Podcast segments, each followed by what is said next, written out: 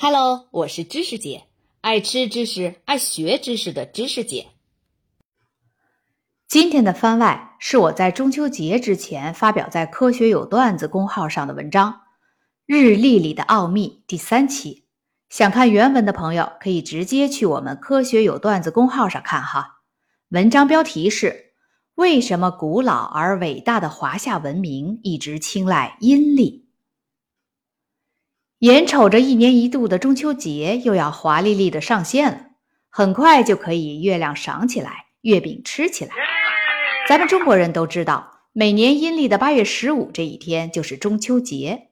我们现在已经非常习惯于把老祖宗自古流传下来的这部历法称为阴历，但实际上，用阴历来称谓这部自古以来的历法是不恰当的。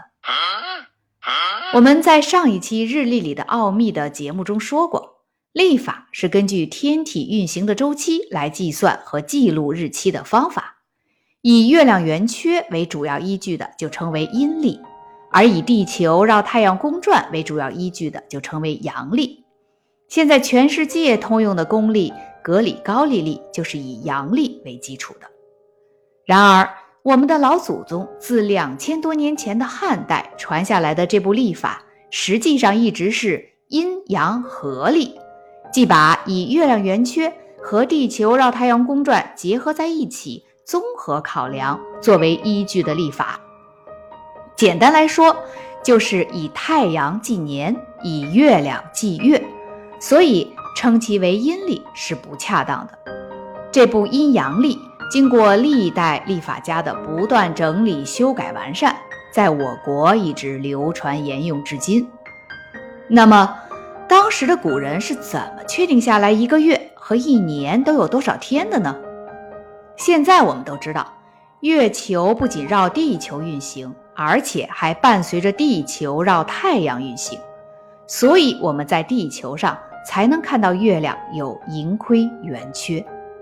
而我们聪明的祖先，就是通过观察两次满月日之间，满月日称为望日，或者两次新月日之间，新月日称为朔日。朔就是作家王朔的那个朔。古人就把两次望日或者两次朔日之间的平均天数确定下来，作为一个月，古时称为朔望月。哦，那么古人又是如何知道一年有多少天的呢？他们用到了一种测量神器，噔噔噔噔，这就是一根长竹竿，立竿见影，知道是怎么回事吧？对了，这就是古人测量一年时长的工具，多么的简单，却又多么的有效。咱们古代的计时仪器日晷就是这么演变来的。请容许知识姐花三秒钟致敬一下我们充满了聪明与智慧的华夏祖先。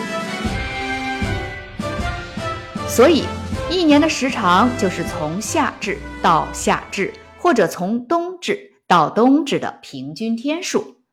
至于夏至和冬至又是怎么确定下来的，咱们会在下一篇番外里详细说哈。下面硬核知识来了。古人通过测量和精密计算，确定了一个朔望月平均下来约为二十九点五三天，而一年，注意，这里的年是指太阳年或称回归年，而不是恒星年啊。一年约为三百六十五点二四天。根据这个测算结果，确定每个月的天数是比较容易的，就是根据月亮的盈亏变化。确定六个小月，每个月有二十九天；六个大月，每个月有三十天。但是很明显，这样计算下来的十二个月的天数加起来才三百五十四天，这可跟一年的天数三百六十五点二四天还差着不少呢。这该咋办呢？你总不能让一年的年尾结束在某个月的中间吧？于是。咱们的老祖宗想出来了十九年七闰的办法来解决这个问题，也就是说，在每十九年的周期里，一共有七个闰年，在每一个闰年里有十三个月，而不是十二个月。而多出来的这个月就被称为闰月。简单来讲，就是在十九年里一共加进去了七个闰月。有兴趣的朋友可以自己算算看，这么做是不是平均下来会最接近于年平均日？那么这个规则古人又是如何确定下来，以及具体怎么实施的呢？篇幅有限，咱们就不展开了，朋友们自行百度了解哈。总之啊，由于我们这部古老的历法老早就实施了这个规则，因此到了辛亥革命，我国开始跟世界接轨使用公历时，并没有像很多欧洲国家那样，历史一下子断片了十好几天，导致很多人明明是同一天生日，但却实际上不是在同一天出生。关于这是怎么回事儿？朋友们可以去我上一期的番外节目了解一下哦。咱们再把问题说回来哈，既然阴历这个称谓并不恰当，那应该怎么来称呼这部咱们的老祖宗流传下来的历法呢？其实民间称之为农历的也大有人在。那把这部古老的阴阳合历称为农历，是否合适呢？合适呀。简直不能再合适了。事实上，咱们老祖宗留下来的这部历法与农业可是有着极为密切的渊源的。咱们不妨说的夸张一点，这部历法存在的目的，就是为了指导和记录农民伯伯们种植粮食和各种农作物的。咱们熟知的二十四节气和许多自古流传下来的农业。都是以它为基础的，所以称之为农历，简直再合适不过了。